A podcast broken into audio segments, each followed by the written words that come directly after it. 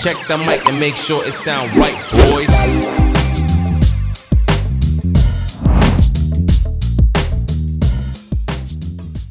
Hola, ¿cómo están? Bienvenidos otra vez a Yo lo leo, el podcast. Este se ha vuelto un, una especie de de ejercicio para como para aguantar y no desanimarme. Porque soy una persona que se desanima muy fácil, entonces continuar haciéndolo es como un ejercicio para, para vencer esa parte de mí que dice, no, ya no, no, ya no. Y pues, hoy nos vamos a ir un poquito más rápido porque me siento malito. Muchas gracias por las suscripciones, nada más que te los pido, si les gusta esta mamada, suscríbanse porfa. Suscríbanse, suscríbanse porque porque me hace falta. Va a ayudar mucho. Este, muchas gracias por, por todo, por el, por el apoyo, por las vistas, por todo. Los agradezco muchísimo. Este, y pues, nada, eh, pongan, comenten, no sé, algo. ¿Qué les pareció el, video pasado? ¿les, ¿les, está gustando? ¿Qué no les gusta el formato? ¿Qué les gusta el formato? Um, sugiéranme lecturas, este, para el próximo, para los próximos videos, porque pues también luego se me acaban las ideas. Y pues hoy vamos a a trabajar con bueno, trabajar, vamos a trabajar. Hoy vamos a hablar de un de, de un artículo científico, como dijimos la, la vez pasada. Este sí es eh, la publicación de una, de una investigación, de un trabajo que se hizo de investigación. Este se llama Efectos secundarios e infección por SARS coronavirus 2 después de la vacunación en usuarios de la aplicación Estudio de Síntomas de COVID, así se llama la, la aplicación, en el Reino Unido, un estudio observacional prospectivo. Es un artículo publicado en línea por la revista Lancet Infectious Diseases. Eh, se publicó el 27 de abril de 2021, es pues, reciente, es, es, es, un texto de este año, aunque pues la información de COVID eh, cambia muy rápido. Esto, si bien eh, la semana pasada hablamos de, de por qué nos daba este, nos daban los efectos secundarios, aquí vamos a ver si sí nos da, o sea, cómo se comporta la población en general. O sea, cuál es la... Sí, el comportamiento de la, de la, de la gente que recibe vacuna. Este, en este artículo participaron alrededor de 30 investigadores. O sea, es un, es un artículo que tomó mucho trabajo, principalmente de la King's, College, King's College of London. Eh, los autores principales son de esta. Eh, cuando es un artículo tan grande se maneja lo que se llama autor de correspondencia, que es la persona a la que tú puedes escribirle para si tienes dudas sobre su artículo, si tienes un trabajo que, que se complemente o si, o si lo estás es, su, si su investigación tú intentas replicarla y algo no sale, tú te, te diriges por ella. O sea, la, la ciencia trabaja así. Todo lo que hagas tiene que ser replicable. Si no es replicable, pues no, no funciona. O sea, si no es replicable significa que solo tú utilizas resultados por alguna razón muy extraña. Y si es replicable, quiere decir que todo el mundo lo, lo hace y obtener resultados similares, por lo menos. En este caso, la, la autora de correspondencia es la doctora Cristina Meni, que es del Departamento de Investigación de Gemelos y Genética Epidemiológica. Em, el artículo nos suministra todos los datos de contacto y pues también eh, trabajaron investigadores de la, de la University College of London, de Harvard, de Cambridge de, y de la University of Nottingham. Eh, este, los artículos eh, científicos se, se dividen. Bueno, lo primero que traen es el nombre, después traen una especie de hashtags, que son las, este, las keywords o las palabras clave. Eh, quiere decir que, pues, si, si tú estás interesado, son los temas los son hashtags, son, son esos, son hashtags de, de, de los temas que aborda el artículo o de los temas con los que está relacionado. Entonces, si tú lees eso y estás interesado en alguno de esos temas, sabes que ese, ese artículo tiene que ver con lo que tú estás trabajando. Realmente los artículos científicos se leen porque tú estás trabajando en algo similar, eh, no siempre es por mera curiosidad, sino porque estás buscando esa información en concreto. Um, es, este, la presencia no de estas keywords son este son según la revista en la que publiques, la revista en la que tú mandes tu, tu trabajo de investigación es la que te, te pone las pautas de cómo tiene que ir redactado y cuáles son la, por ejemplo, cómo vas a citar, cómo vas a acomodar las, las figuras, si vas a por figura imagen, etcétera, etcétera. Las tablas, eh, si, si vas a presentar, por ejemplo, los resultados solos o resultados y discusión en un solo, en una sola forma. En este caso lo hace por separado. Mm, ¿Qué tan largo tiene que ser el abstract? O sea, el resumen. Y pues, en este caso, no incluye keywords, pero en muchos casos sí, sí incluyen. Creo que también ya está un poco en desuso las keywords. Ya tiene rato que no hago un artículo con keywords. Y pues bueno, este empieza con un resumen, pero es un resumen bastante amplio. Eh, bastante amplio, pero pues nos da toda la información que, que se necesita saber. Este, pues en su resumen empieza dando, pues, como los antecedentes. Ya ven que el, el artículo anterior empezó un poco dando una introducción, después desarrollando el tema. Este sí lo tiene muy marcado, que son, pues bueno, vamos a empezar rápido con cómo se, se, se divide un, un artículo. Generalmente viene primero la introducción, que es donde el autor pone todo en contexto, donde pone toda la información previa que hay, eh, donde pone la problemática a desarrollar y sobre todo donde pone el, el objetivo. Uh, Después sigue la metodología, ok, quiero hacer esto, ¿cómo lo voy a hacer? El objetivo es, ¿para qué lo voy a hacer? Eh, en la, en la, la introducción pues es también un poco justificar el por qué es necesario, después ya tu objetivo, también les, digo, depende de la revista, hay, hay, quienes te lo piden que lo coloques dentro del, de la introducción o por separado. Después sigue la metodología que es cómo voy a hacer, cómo voy a llegar a ese objetivo todo, todo, todos los pasos, todos, todos, todos tienen que ir muy bien detallados, muy bien descritos. Para, sobre cómo lo hiciste, este es de las partes más importantes de un artículo porque es, si alguien quiere replicarlo, se tiene que basar específicamente en eso que tú pusiste. Muchas veces hay, hay autores que omiten ciertos pasos clave. Este, pues no sé por qué. Como que a propósito, pero si tú le escribes, oye, entonces que no me está saliendo, te dicen, ah, es que te faltó echarle tantito de esto, ya con eso. Después sigue pues la, presentación de los resultados. Ok, hice todo eso, obtuve esto. Les digo que muchas veces los resultados y la discusión vienen en una sola. Muchas veces no. Este, a mí no sé cómo me gusta más porque las dos cumplen como que su objetivo. cuando vienen por separado, los resultados solo te presentan lo que se obtuvo. Y en la discusión se pone en contexto y se coteja con otros datos. Si van en uno solo, en cuanto te presenta el resultado, lo empieza a discutir, empieza a compararlo con otros. A veces es buena esta segunda opción porque lo que haces es este, pues en cuanto, como que no te pierdes y pones luego, luego en contexto lo que vas viendo. Cuando lo haces de, de, otra forma, te permite, pues revisar, ir de, forma más, más detallada, más, más estructurada a, a lo que quieres, eh, bueno, a lo que te lleva el, el, texto. Después de los resultados, bueno, la discusión, que les digo que puede ir o no dentro de esta y pues cierra con una conclusión también.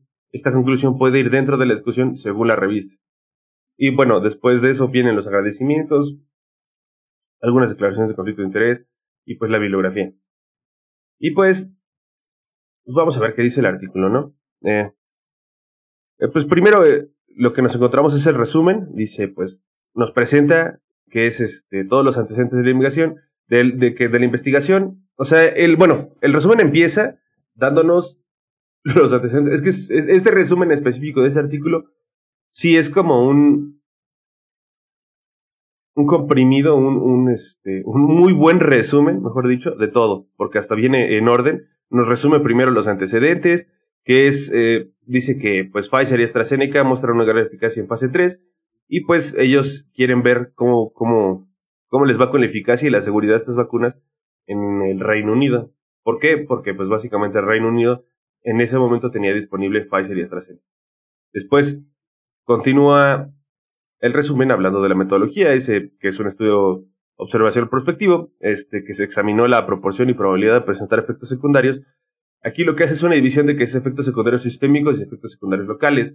Los efectos secundarios locales pues son aquí en el brazo nada más, ¿no? Que te duele el brazo, que se te ponga sensible, que te salga alguna pequeña erupción, que se te ponga rojo, inflamación, esos son los locales. Y los sistémicos, pues son que te dé fiebre, que te dé náuseas, diarrea, etcétera, etcétera. O sea, que, que, que pues son el malestar general, cansancio. Todo eso lo define como efectos secundarios sistémicos y locales. Esto midieron todos, eh, la, bueno, observaron la presencia de estos efectos secundarios eh, dentro de los ocho días posteriores a la vacunación en personas que utilizan la aplicación COVID Symptom Study. O sea, se desarrolló una aplicación que la gente del Reino Unido eh, reportaba constantemente cómo se sentía, si tenía COVID o no tenía COVID, si se hizo PCR, salió positivo o negativa, qué síntomas presentaba, etcétera, etcétera. Y después, con la llegada de las vacunas, se hizo una, una adecuación a la aplicación para que pusieran si habían sido vacunados, con qué habían sido vacunados, bueno, con qué vacuna, eh, de qué marca, porque ahora estamos en esta competencia de marcas medio extraña. Ya el, el, capitalismo, wow, siento que vivimos en un periodo de, de un hiper, no sé si es un hiperconsumismo o un hiperoferta de todo. Todo tiene que ser, no, está muy extraño, pero no lo, no, me, reservaré esa para otro, para otro episodio, para otra emisión de esto. Y pues bueno, esta aplicación, ellos, la, la, gente registra si se vacunó, si no se vacunó, con qué se vacunó, y pues en, en realidad la, la aplicación lo que hace es pedirte diario información de cómo estás, cómo estás, cómo vas. Entonces, ellos lo que tomaron fue la gente que se vacunó, ocho días posteriores, la, información que subía sobre cómo se sentía, y después también analizaron si se enfermaron o no. Y bueno, ya, recibieron una o dos dosis de la vacuna de Pfizer. Algo curioso es que estas vacunas tienen un nombre eh, con el que están registrados. La, por ejemplo, la de Pfizer es la BNT162B2. Eh, en este caso se analizaron las dos dosis de Pfizer. Y también la de AstraZeneca. Esta se llama Chad OX1 NCOV 19. Ese es su, nombre, ese es su nombre, o sea, no se llaman la de Pfizer ni la de AstraZeneca. Eh, en este caso dice que solo se registró la gente que tuvo una dosis de la vacuna de AstraZeneca, porque como sabemos también el tiempo entre la primera y la segunda dosis de AstraZeneca es, es bastante largo, entonces yo me imagino que por las condiciones del estudio no, no abordaron esa, esa parte de la sintomatología, la cual me interesa porque quiero saber cómo ir con la segunda dosis. Esto los usuarios lo hicieron de forma autoinformada, quiere decir que ellos, ellos subían la información por su cuenta, la, la aplicación solo se las pedía, ellos lo subían. Uh, Dice que también compararon las tasas de infección, o sea, en otra, otro subconjunto de personas. Eso quiere decir que la, la, de la gente vacunada, la que presentó pruebas de PCR, y la gente no vacunada, la que subió los resultados de sus pruebas diagnósticas a la aplicación, compararon uh, en cuáles era más probable ver positivos y, negativos, etcétera, etcétera. Eso para ver la qué tanto se reducía el riesgo de infección con la vacuna. Eh, ajustaron todo por eh, edad. Dice que se trató a la gente de 55 años para arriba y 55 años para abajo. Por sexo y si eran trabajadores de la del servicio médico. O sea, eso simplemente era así o no. Si presentaban obesidad, que eso quiere decir con un índice de masa corporal menor a 30 kilogramos o mayor a 30 kilogramos, mayor a un índice de masa corporal mayor a 30 kilogramos, mayor o igual a 30 kilogramos por metro cuadrado. No sé bien cómo funcionan esas unidades, pero dejamos la índice de masa corporal de 30 o mayor, es obesidad, y también si la, la gente presentaba comorbilidades. Continúa el resumen y ahora aborda lo que son los resultados. En esta ya nos empieza a dar un poco más de información, que dice que entre diciembre 8 de 2020 y marzo 10 de 2021, eh, se aproxima aproximadamente unas 630 mil personas reportaron ser vacunados, eh, de las cuales 280 mil. Estoy redondeando un poco los números porque bien, las cifras exactas no sirven de mucho. 280 mil fueron vacunados con Pfizer y al menos una dosis, y de estos 280 mil que recibieron una dosis, 28 mil 200 recibieron dos dosis. Entonces, bueno, ese es, bueno, yo lo que observo aquí es un poco de, de sesgo de, de la, de la gente que se analizó, no, no, no se, no se, no se monitoreó gente con un cuadro de vacunación completo. Entonces siento que ahí va. Y la gente que lo tuvo completo fue, sí, sí fue muy poca. O sea, fue cerca del 10% de la, de la muestra de toda la gente vacunada con Pfizer fue la que sí recibió la segunda dosis. Y pues 350 mil más o menos de los que recibieron una sola dosis de AstraZeneca.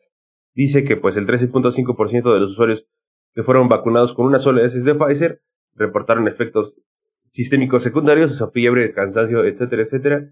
Eh, el, 13, el 22% de los usuarios que recibieron la segunda dosis de Pfizer reportaron lo mismo, o sea que se reportaron más, más efectos sistémicos secundarios después de la segunda dosis, que, bueno, que más gente presentó en la segunda dosis que en la primera. Y el 33.7% de los vacunados con AstraZeneca, con la primera dosis, porque recuerden, solo se realizó la primera dosis, reportaron presencia de efectos sistémicos secundarios.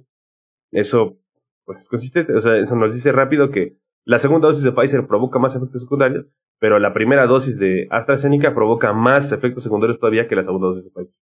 Eso ya, ya lo empezamos a ver rápido. Ahorita, como el resumen está tan amplio y nos dice casi todo lo que necesitamos saber del artículo, nos vamos a los datos duros, los vamos a ver en el resumen y vamos a abordar las demás partes del, de, del texto, los vamos a abordar pues para describir cómo, cómo se elabora un texto, este tipo de textos, o cómo, cómo están hechos, mejor dicho. Y vamos a, a ver si hay alguna minucia que valga la pena rescatar en, estas partes, la vamos a tomar y la vamos a, decir. Dice que también es eh, el 71.9% de los 71.9% de los que reciben la primera dosis de Pfizer presentó efectos locales, o sea, que decir que le dolió su bracito, que, etcétera, etcétera. Ya quedamos que eso era nada más en el, en el punto de inyección. 68.5 de los que recibieron la segunda dosis y 58.7 de los que fueron vacunados con AstraZeneca. Quiere decir que el brazo te duele más cuando te pican con Pfizer que con AstraZeneca. O sea, es más probable que te duele el brazo si te pican con Pfizer que con AstraZeneca. Eh, en cualquiera de las dos dosis. Dice que también los, los individuos vacunados fueron previamente diagnosticados. Dice, ah, dice que, que la gente que previo a la vacuna tuvo COVID, es, era muy probable que tuviera efectos secundarios de 1.6 y 2.9 veces más que, que los que no tuvieron COVID previo a la vacuna.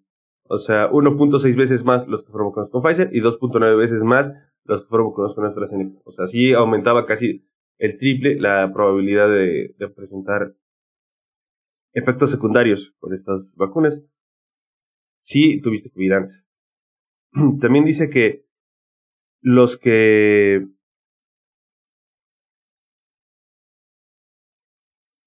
efectos secundarios locales, pues era muy similar. O sea, no variaba si habías tenido COVID o no, era 1.4 o 1.2 veces mayor. O sea, apenas perceptible. Se analizó a 100.000 personas vacunadas con Pfizer que presentaron pruebas de PCR, de los cuales 3.000 resultaron infectados, contra 450.000 más o menos personas vacunadas con AstraZeneca, de las cuales 50.000 resultaron infectadas. Dice que pues esto se comparó con gente que no fue vacunada y dice que la tasa de incidencia de casos eh, bajó significa, este, después del día 12 era cuando menos riesgo había de recibir, de, de contagiarse con las dos vacunas. Para la primera el 60%, o sea, era 60% menos probable de que te infectaras de COVID al 12 días después de recibir la vacuna AstraZeneca y 69% menos probable que te infectaras de COVID con la de Pfizer. Para, 40, para los días 45 y 59 ya con la segunda dosis de Pfizer, el, esa incidencia de casos se redujo un 72%, era 72% menos probable que te contagiaras ya con el cuadro de vacunación completo ya un dos meses después de la primera dosis. Ah, no, de la segunda dosis. Y también el mismo, o sea, ya, ya sabemos que se reduce la, la incidencia, que es un poco más eficaz Pfizer, del 69 al 60%, tampoco es que ya está, wow. O sea, es un poco más eficaz en ese sentido Pfizer que se reduce, que hay casos de gente vacunada que, que puede infectarse, pero eso tiene que ver con el sistema inmune de la persona, no con la vacuna en sí misma. Mm, que la gente que tiene COVID es muy probable que, que tuvo COVID, es muy probable que presente efectos secundarios. Mi papá tuvo COVID, desgraciadamente, y cuando lo vacunaron, la verdad es que efectos secundarios que tuvo Solo fue cansancio, pero fue casi lo mismo que tuvo mi mamá. O sea, lo vacunaron ese día, su segunda dosis de Pfizer, y pues nada más sí, se cansó un ratito, pero mi mamá se cansó y se quedó dormido. Pero mi mamá, pues también lo mismo, pero no, no presentó más allá. También ellos son personas mayores de 55 años. También si recuerdan es, eh, la, la, la gente mayor no presenta tantos síntomas a la vacuna. Eso ya lo vimos el por qué. Pero también aquí vamos a corroborar qué pasa con, con eso. Esa información no se presentó en el, en el resumen. Entonces más adelante vamos a abordar qué onda con eso. Vamos a ver también si lo que decía el artículo anterior era cierto o no, de que era más probable que te dieran efectos secundarios si eras mujer y si eras joven. Y bueno, ya el resumen nos, nos, concluye solo que dice que ambas vacunas presentaron efectos secundarios en menor frecuencia. También compararon los datos con los ensayos clínicos de la fase 3 de estas vacunas. Dice que, que en menor frecuencia, este, o sea, que se esperaban, que fueron menos los casos de efectos secundarios en la comunidad de los que se esperaban, según los resultados de las pruebas de la fase 3. Ambas vacunas disminuyeron el riesgo de infección después de 12 días. Y básicamente, esto es todo lo que vamos a hablar de números, porque este es un artículo muy denso en números, porque se analizaron tantos datos, fueron tantas variables, fue tanto lo que se analizó, que la estadística es, es pesada, es muy pesada, pero también es, lo, lo más, ¿cómo les diré? Lo más vergas de este experimento fue la estadística que le metieron, el tratamiento que le dieron a los datos. Este, este es un gran ejemplo de que no nada más se trata de preguntar y, y de tener los datos. Esos datos hay que pasarlos por muchas pruebas estadísticas para ver si son confiables, para ver cómo se comportan, si hay mucha desviación entre estos.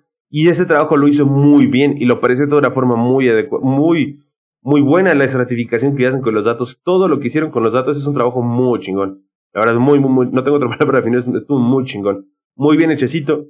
Pero también centrarnos en, las en esas minucias, que son muy técnicas, pues nos va a desviar un poquito ahorita del tema. Bueno, nos va a desviar un poco porque pues va a estar muy complicado. Ni yo les, no les entendía al 100 a todo lo que hicieron, pero estaba muy pesado, muy denso. Y eso es como, por eso, por esa cantidad de datos, o sea, que fueron más de 600 mil personas las que participaron en el estudio. Entonces, pues está cabrón manejar todos esos datos. Estaba cabrón. Pero lo hicieron, lo, hicieron de una muy buena forma. Eh, también, e, el mismo texto nos dice quién le dio el recurso necesario para llevar a cabo este estudio. Y eso, eso, está, eso es interesante que lo digan en ciencia porque eso te, bueno, no te predispone, pero ya tienes tú el contexto de quién está pagando ese estudio y si puede haber algún sesgo o no. En este caso, pues no, no lo hace y eso te, evita de cualquier conflicto, o sea, declaras tú si hay cierto conflicto de intereses y eso le da más claridad, más confianza a lo que estás leyendo, por así decirlo, ya sabes cómo interpretarlo, pues en este caso la verdad es que no, ni al, ni al caso. Y bueno, ya el texto se muda, bueno, se mueve a la parte de la introducción empieza dando un contexto acerca de las vacunas que fueron aprobadas, que todos los datos que se reportaron de estas, este, también nos, nos, nos menciona que hubo, que hay muchos estudios paralelos haciendo trabajo similar al que ellos hicieron.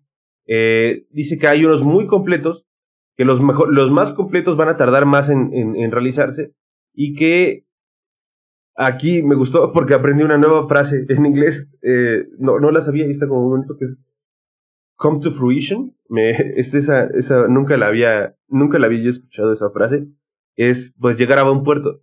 Y entonces pues estuvo bonito, ¿no? Aprendí una nueva frase en inglés.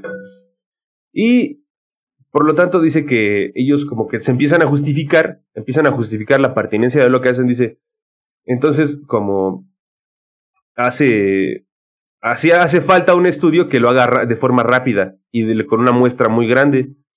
Entonces dice, pues es de gran importancia también un estudio que nos dé datos en tiempo real. Eh, también nos presenta el objetivo del trabajo, el cual fue investigar la tasa de efectos secundarios e infección en gente vacunada en un escenario de, una comunidad real. En este caso, usuarios de una, de una app eh, que pertenecen a la población general del Reino Unido.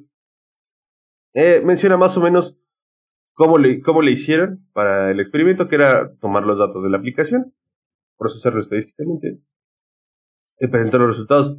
Aquí les digo, el trabajo, de, el, trabajo, el trabajo aquí fue el manejo de datos. Cómo, cómo, se manejaron todos los datos, cómo manejó todos los resultados que obtuvo y cómo los presentó y cómo los interpretó. También es muy importante interpretar correctamente lo que se, se, lee y la verdad es que la estadística en ese sentido sí, pues sí ayuda.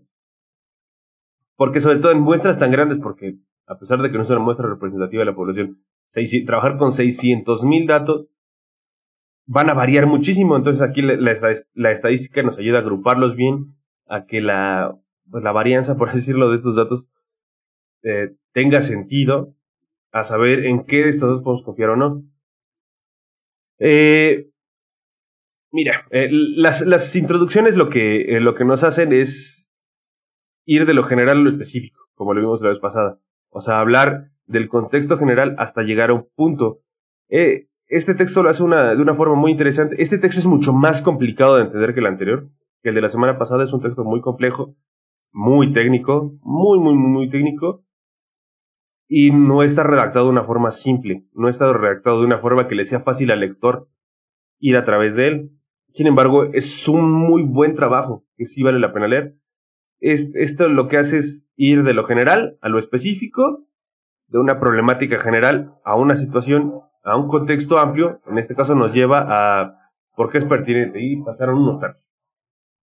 ¿Por qué es pertinente este trabajo? Lo que, lo que hace en de, forma muy simple es introducir, justificar y orientar hacia dónde vamos. Nos introduce a la problemática, justifica la pertinencia de algo que hay que hacerse, que se tiene que hacer con esa problemática y nos orienta hacia dónde va a atacar esta problemática. Seguimos ahora entonces con la metodología. Este texto es más o menos de unas 11 páginas. Es muy amplio, pero también tiene muchas imágenes. Es un texto para la ciencia pues, de un tamaño promedio. Llega a ver hasta de 30. 30, sí, 30, 35, algunos de un artículo de 35 páginas. Entonces, este está, pues, normal. Por ejemplo, el otro era muy chiquito, eran solo dos. Este está tamaño promedio, o sea, a pesar de un trabajo amplio, un trabajo grande, el artículo quedó, no quedó muy, muy largo. Y pues bueno, sigue para, para escribir la metodología, cómo le hicieron para llegar a su objetivo, que era medir la presencia de, efectos secundarios y medir eh, si la vacuna estaba funcionando. Y bueno, esta, esta metodología se divide en partes. Es, es, empieza empieza a dar como pequeños subtítulos. Eh, no sé si es, no sé si o títulos secundarios o, títulos chiquitos. No me acuerdo cómo se dice eso. Un chingón, un podcast de lectura y no me acuerdo. Es que no sé si son subtítulos o título más chiquito. Sí, creo que sí deben ser subtítulos, pero digo subtítulos y pienso en los subtítulos de una película. Bueno, nos da, se divide en partes la metodología que empieza con el diseño de estudio y los participantes en, en diseño de estudio y participantes. En esta parte nos describe cómo se desarrolló la app, quién la desarrolló, cómo funciona, quiénes van a ser las personas que usen la aplicación, cómo se distribuye la misma. Dice que esta aplicación se desarrolló en conjunto con muchas eh, universidades, incluida una de Suecia, la que yo quería estudiar, y no me fui así, y entonces me sentí triste cuando leí esa parte.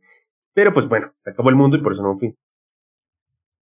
Eh, dice que la aplicación pues es, es, muy sencilla, es pues nada más meter tus datos en un teléfono. Eh, la información, ¿cómo se sube? ¿Qué información se sube? Que pues, te pide básicamente data, chalala, todos tus datos generales, tus biométricos, etcétera, etcétera. Tus, geográficos, de dónde eres, tus demográficos, si trabajabas o no, etcétera, etcétera. Y esta aplicación la, se lanzó el 24 de marzo y se distribuyó con ayuda del gobierno del Reino Unido. 24 de marzo del 2020 es cuando empezó a, circular esta aplicación. Y el estudio se hizo más o menos de enero a marzo, de diciembre de 2020 a marzo de 2021. O sea, esta aplicación llevaba rato circulando y entonces me imagino que, bueno, este trabajo cita que también sí hicieron estudios previos para, para este. También eh, dice si, si presentaron síntomas o no de COVID-19, cuáles eran los síntomas que, presentaron. Toda esa información la, se subía a la aplicación. Eh, también se puede subir a la aplicación los resultados de pruebas diagnóstico para COVID. Mm, Y pues específicamente para este caso de estudio, si se fue vacunado o no, con qué vacuna se, se vacunaron, marca el día de vacunación, etcétera. O sea, todo lo referente y pues también se analizó si a los si presentaban síntomas, o sea, si, si tú presentabas síntomas, ahí sabes que me duele la cabeza, lo pones en la aplicación, tengo fiebre, etcétera, etcétera, y por lo que hizo el estudio fue tomar eh, de la gente que fue vacunada, que reportó ser vacunada, y de la gente que fue vacunada y reportó sus efectos secundarios o no reportó, si no reportó se considera que no los presentó. Eso también es una pequeña falla de este estudio, porque pues ok, el que no los reportó, no los reportó porque no los tuvo, o porque se sentía muy mal como para subirlos, o porque le vale mal. O sea, es como que hay un sesgo ahí, pero pues sin embargo, este estudio nos ayuda nada más, más o menos a acercarnos a la realidad. También este puede ser una de las razones por la que hubo menos, pro, este, menos casos de síntomas, o menos, menos efectos secundarios, este, sí, se, se, vieron menos efectos secundarios de lo esperado. Puede ser esta una de las razones. Ah, dice que pues todos estos datos se cotejaron y, y se vio este pues ves lo que decía, todo, todos estos datos se analizaron para, y se, se determinó pues quién y cómo se presentaban los síntomas este posteriores a la vacunación. Eh, dice que realmente los, los, bueno, pasa a otro, su, otro subtítulo. dice que, que dice resultados, pero nada más como los resultados dónde los obtenían o qué eran lo que esperaban obtener, no el análisis de los resultados como tal. Dice outcome, eh, más como salidas o como, como lo esperado, o, lo que se esperaba o lo que recibían, pero pues la forma de traducirlo realmente era pues resultado, entonces resultados. Eh, dice que pues los, las salidas o, o la alimentación, no sé cómo decirlo, fueron los datos que se proporcionaban con respecto a la presencia de síntomas durante los ocho días posteriores a la vacunación así como casos de infección positivos que se presentaron después de la vacuna. El usuario mismo puede subir los resultados de su prueba de diagnóstico a esta aplicación, como ya, ya los hemos dicho. Y pues aquí viene lo fuerte, es la parte más grande de, de la metodología que es el análisis estadístico. Les digo que este es un, pues es lo, la, como que les diré el highlight de este trabajo es lo que hicieron con los datos, la parte estadística que se hizo con los datos. Eh, este, esta parte sí es muy compleja de entender, sobre todo si no se tiene el background necesario. O sea, yo le sé más o menos, pero sí subo cositas que me contar, sobre todo porque no es muy fuerte la estadística en general, pero aquí lo hicieron de una forma, o sea, sí necesitas tener un background para entenderle, por lo menos, y, pero sí se ve que, lo hicieron de una forma muy, muy padre. Sí, sí les quedó muy chingón, esa parte les quedó muy chingón. Este,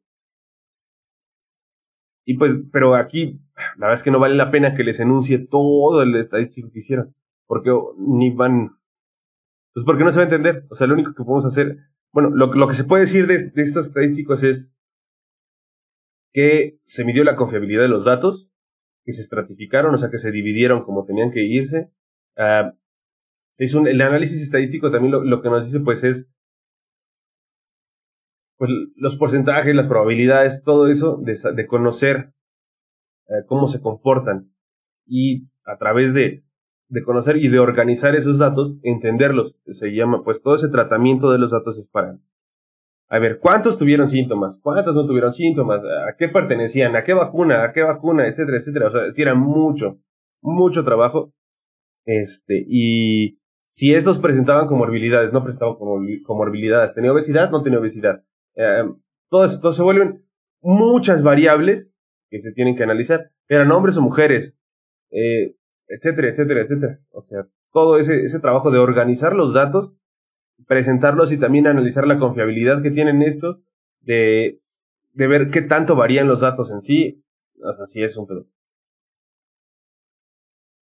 O sea, me lo estoy imaginando ahorita de cómo le haría, la verdad es que como que hasta me abrumo un poco, pero aquí sí viene bien escrito cómo, cómo hacerlo. y pues eh, también nos dice que la, la compañía sigue a, otra, a, lo que, al próxima parte de esta metodología que dice que es, cuál fue el rol de la fuente de los recursos, así dice. Dice que pues la, la, la compañía que programó la aplicación lo hizo sin, sin fines de lucro y que la gente que, que dio el recurso para este estudio no se involucró de ninguna forma en el desarrollo del estudio. O sea, simplemente dio el dinero y ahí luego me dicen que salió. O sea, que no estuvo involucrada. Esto para descartar, obviamente, conflicto de intereses, como ya lo mencioné. Y ahora vamos a la parte de los resultados. Dice, bueno, se nos presentan todos los resultados obtenidos, este, ya de una forma de la, ya como era mucha, mucha cantidad de datos y los factores eran muy grandes, eh, los describen uno por uno muy bien, muy detallado. Eh, es lo que vimos al inicio, todos los datos que vimos al inicio, pero de una forma muy detallada. Eh, los va llevando poco a poco, parte por parte. A ver, por sexo, a ver, ¿qué se presentaba por sexo? Eh, obtienes estos datos, la confiabilidad de, estos datos es esta. también lo, lo va desglosando mucho. Aquí, por ejemplo, vemos que el, porcentaje de mujeres que presentó síntomas fue de un 61, de los que presentaron síntomas, el 61.6% fue mujeres en la primera dosis de Pfizer y el 38.4% hombres. Para la segunda, 69% mujeres, 30% hombres. ¿Esto ya qué quiere decir? Corrobora más o menos lo que dijo el texto que leímos, que era más probable que si eras mujer presentaras síntomas. O sea, el doble de mujeres presentó síntomas que de hombres. Y para Pfizer fue un poco más similar, Digo, para AstraZeneca, el 57% mujeres y el 43% hombres. O sea, un poco. Hubo más incidencia de casos, pero también las mujeres lo presentaban más. Ya vimos por qué en el capítulo pasado. Aquí pondré la tarjetita, si es que me acuerdo. Del capítulo pasado, por si no lo vieron, por si les interesa. También nos habla de edades, era ah, los datos de, de índice de masa corporal, eh, los trabajadores de la salud, o sea,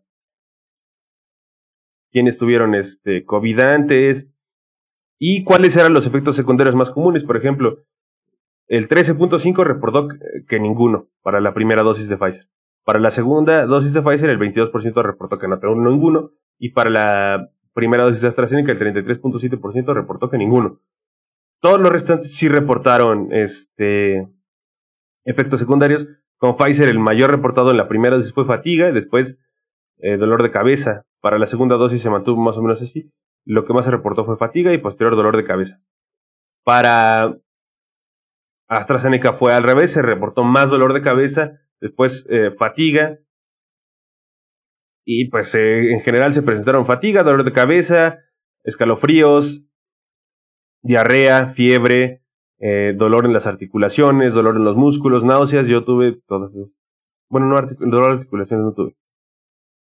También en los efectos secundarios locales, este, el 71% reportó que no, que no, no, tuvo efectos secundarios locales para la primera dosis de Pfizer, el 68% para la segunda y el 58% para la primera de AstraZeneca. En general, lo que más se reportó fue que se, se ponía muy sensible, el 57% dijo que, se, el lugar de la, del, de la inyección se, ponía sensible, la piel.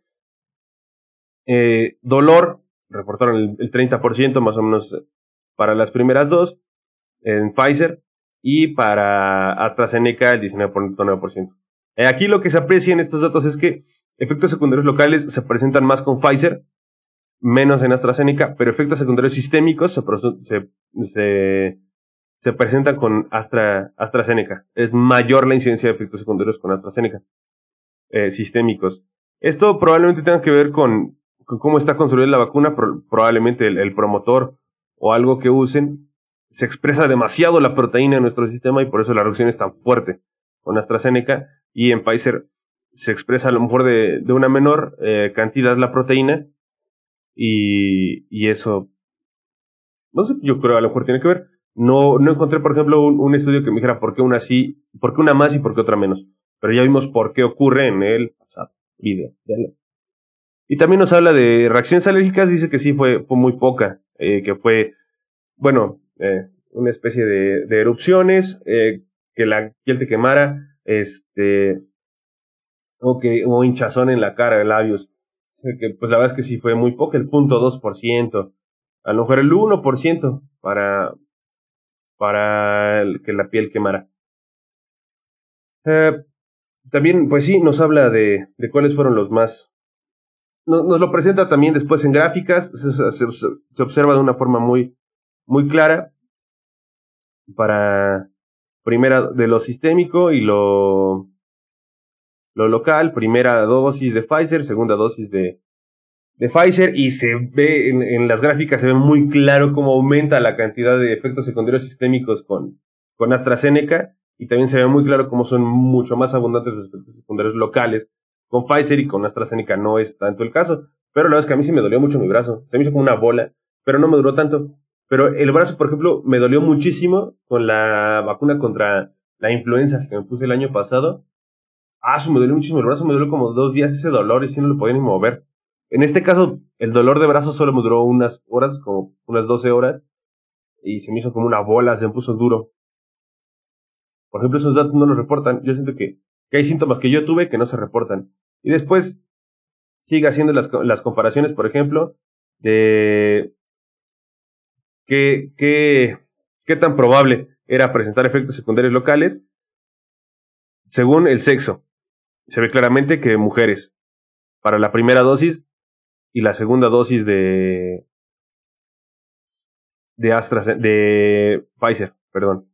Nos presenta igual la la presencia de efectos secundarios locales y la presencia de efectos secundarios sistémicos de acuerdo a sexo, de acuerdo a edad, de acuerdo a índice de masa corporal, de, de, acuerdo a la presencia de comorbilidades. Por ejemplo, podemos ver que para los locales no, pues no, no tiene mucho que ver si se presenta comorbilidades, si se presenta obesidad, o sea, simplemente se presenta anilla y no está relacionado con eso. Pero, por ejemplo, eh, los efectos secundarios sistémicos sí están muy relacionados con haber tenido o no COVID, con la edad, con el sexo. También los locales están relacionados con el sexo y con la edad, pero no con la masa corporal, no con haber tenido o no COVID.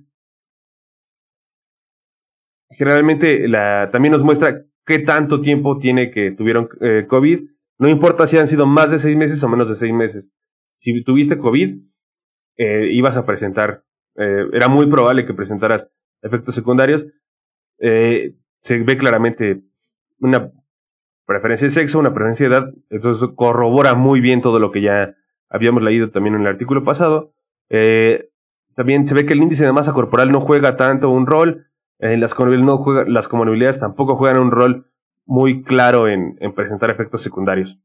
Ni, con, ni con AstraZeneca ni con Pfizer. Y pues, eh, para. Eh, el texto sigue y ya nos presenta el, el análisis de, de cómo se redujo la, la, probabilidad de infección. Dice que para. Se, redujo. Eh, se, se tomaron 67 mil personas vacunadas con Pfizer y 36 mil vacunadas con AstraZeneca. Estas personas fueron menos la población porque son las que subieron pruebas diagnóstico. No se podía determinar qué había pasado con la gente que no subió sus pruebas, que no recibió pruebas diagnóstico después de ser vacunada. Eso también es un poco un, sesgo en este, en este trabajo. Eh, pero pues es por la naturaleza del mismo. Sin embargo, sí nos da, sí, sí nos da este, mucha información. Y por ejemplo, gente no vacunada, mucha de la gente no vacunada sí subió mucho de sus resultados, y subió, fueron aproximadamente igual 450 mil personas las que subieron resultados.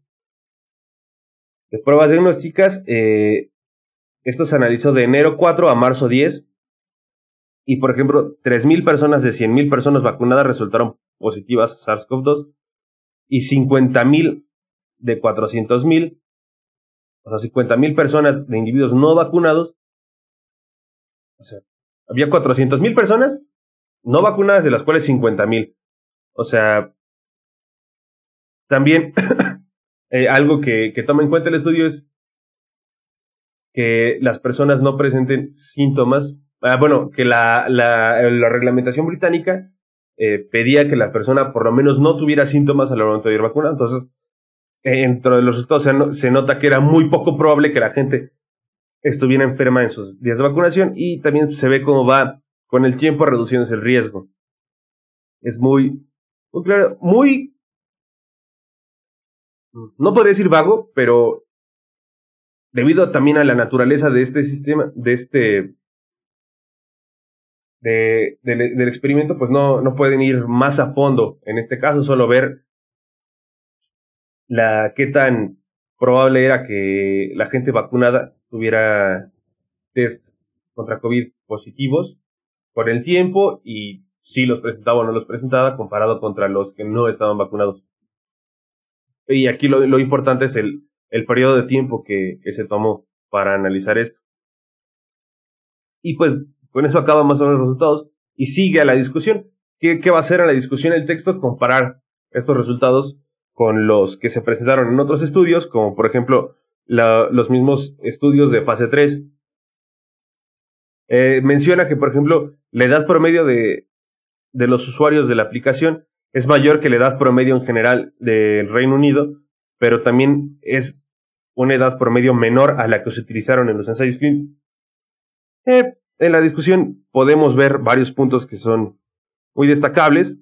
Dice que se encontraron que los efectos secundarios sistémicos afectan a poco menos, o sea, casi al 25% de la población, a uno de cada cuatro, un poco menos, este, menos común de lo esperado, pero también, como ya vimos, por la naturaleza puede que, pues si yo me sentía tan mal, no tenía ganas de subir mis resultados a una aplicación.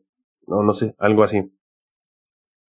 Eh, también que son significativamente más persistentes en mujeres que en hombres y en personas mayores de 55 años. Eh, también que dice que estos efectos secundarios en este estudio fueron menores a los reportados en la, en la literatura. O sea que hay, que ha habido otros casos en los que se presenta mayor incidencia de. Pero también yo creo que eso tiene que ver un poco con la naturaleza del, del experimento, pero se alcanza a ver claramente una tendencia que a mujeres y a gente joven era más probable que le diera efectos secundarios. Y pues también lo, lo vimos. Aquí cerca, eh, también era, dice claramente que era más probable que los individuos vacunados con AstraZeneca presentaran efectos secundarios sistémicos que los vacunados con Pfizer. Sin embargo, en general, después de tres días ya nadie reportó, el 89% ya no reportó efectos después de tres días y ningún usuario reportó ya síntomas después de una semana. O sea, que eran de corto plazo. Dice que también eh, individuos con evidencia de haber tenido infección de coronavirus en el pasado eran muy probables a presentar efectos secundarios que aquellos que no habían presentado evidencia de estar, de haber eh, sido infectados previamente. Eh, estos textos son reiterativos, son muy, dicen muchas veces lo mismo, pero para que quede muy claro, para que quede muy bien desarrollado, eh, y se entienda muy bien los puntos a los que quiere llegar. Eh, dice también que el riesgo, que se observa una reducción del riesgo de la infección para todos los individuos vacunados. 69 para Pfizer, 60 para AstraZeneca se redujo la probabilidad, o sea, era 69% menos probable que te infectaras después de vacunarte con Pfizer y 60% menos probable que te infectaras con AstraZeneca. También algo interesante que maneja es que el riesgo de infección se redujo menos en personas mayores a 55 años en personas menores, o sea, también que la vacuna actúa mejor, por así decirlo, en, en gente más joven, en gente con comor que, no tiene comorbilidades y en gente delgada. Chale. Yo soy igual. Dice, eh, o sea, este, esto es un dato interesante, dice que la vacuna sí actúa mejor si tu sistema, si, pues si tú estás más sano. Más o menos da a entender eso de que el riesgo disminuye más en estas personas, pero sí actúa también en las, en las personas mayores. Dice que debido a la naturaleza que es muy observacional, o sea, ellos no manipulan nada más que los datos, no manipulan a la población, solo observan lo que está pasando, observan y describen, esta es la naturaleza de este, este experimento, observar y describir, y también observar un poquito de lejos porque es a través de una aplicación, a través de datos que se reciben. Eh, pues este, este, este texto no puede hablar sobre que si la vacuna, qué tan efectiva es la vacuna, solamente pueden decir acerca de la reducción en el riesgo de contagiarse. Sin embargo, que lo que ellos observan en esto, en este sentido, es muy, muy, concordante con lo que se ha reportado en la literatura, sobre todo los ensayos de fase 3. Y dice que ellos por lo que observaron en este experimento, apoyan la decisión del gobierno británico de retrasar la segunda dosis a 12 semanas para maximizar la, que la mayor cantidad de gente reciba una, al menos una dosis. Es, o sea, Esa es parte de los estudios que dicen que nos tenemos que esperar un chingo de tiempo a que nos, nos den nuestra segunda dosis de AstraZeneca. Porque sé que sí es, o sea, sí, sí funciona ah, en el corto plazo, o sea, o sea, te, te, te, te protege bien la primera dosis, las primeras 12 semanas, y te protege mejor después de dos semanas. O sea, es, es, es contundente en ese sentido. Aunque también esta parte hay muchos datos que no presenta el experimento. Como son tantos, generalmente lo que hacen es subir anexos, pero esos anexos están en, en la revista, no, no vienen dentro del artículo. O sea, tienes que buscarlos por separado. Entonces, esa información que, por ejemplo, yo no, yo no revisé. Aquí les están dando como una conclusión, pero te dicen, esto lo puse en los anexos. Recalca y reconoce las fortalezas. Este estudio que es que el tamaño de muestra es muy amplio, que los datos, que, que puede tener datos este, acerca de, de gente que, de, de las pruebas diagnósticas y que le permite comparar eh, la interacción entre dos tipos de vacunas, Pfizer y AstraZeneca. Eso es algo como muy, muy positivo, muy, muy remarcable de este trabajo. Dice, sí mismo él reconoce que, que tiene muchas limitantes, pues la información la dan los usuarios, puede haber mucho sesgo ahí, la personalidad y la parcialidad de la gente tiene, puede jugar un rol, aunque también ellos mismos denuncian que debido a, a estudios previos que se hicieron con esta misma aplicación descartan un poco que esto ocurra, sin embargo sí es algo que se tiene que tener latente, o sea, por ejemplo, que la gente que utiliza esta aplicación es gente que está más interesada en, en la salud que la gente que, que la gente normal, o sea, que es muy, que también ¿cómo les diré? Que puede que esto esté dirigido, eh, se haya hecho el estudio en un público específico, no en un público general. Y dice que el estudio recibe datos de hasta una semana después eh, de recibir la vacuna, pero no puede descartar que si se presentan eh, algún síntoma una semana después, no sea debido a la vacuna. Esto ya se me hizo un poco bueno, o sea, como curarse en salud, o sea, pero pues ya no, no tenía sentido.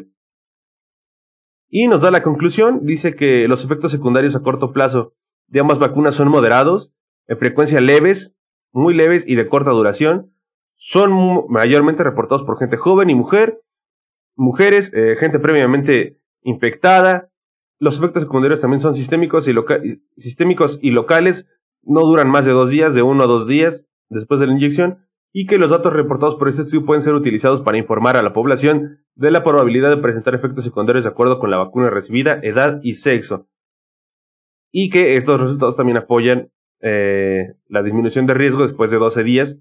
O sea, que los datos apoyan eh, lo reportado en otros estudios que dice que la disminución, eh, que después de 12 días de vacunarte, la, la protección es sustancial, incluso después de tres semanas.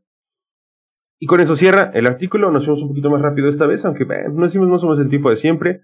Era nada más ver cómo está este, este, programa. Vamos a, a, ver más que nada cómo está, cómo estuvo estructurado un artículo, cómo se hizo este experimento, cómo, cómo podemos ver eh, la veracidad y los pros y contras.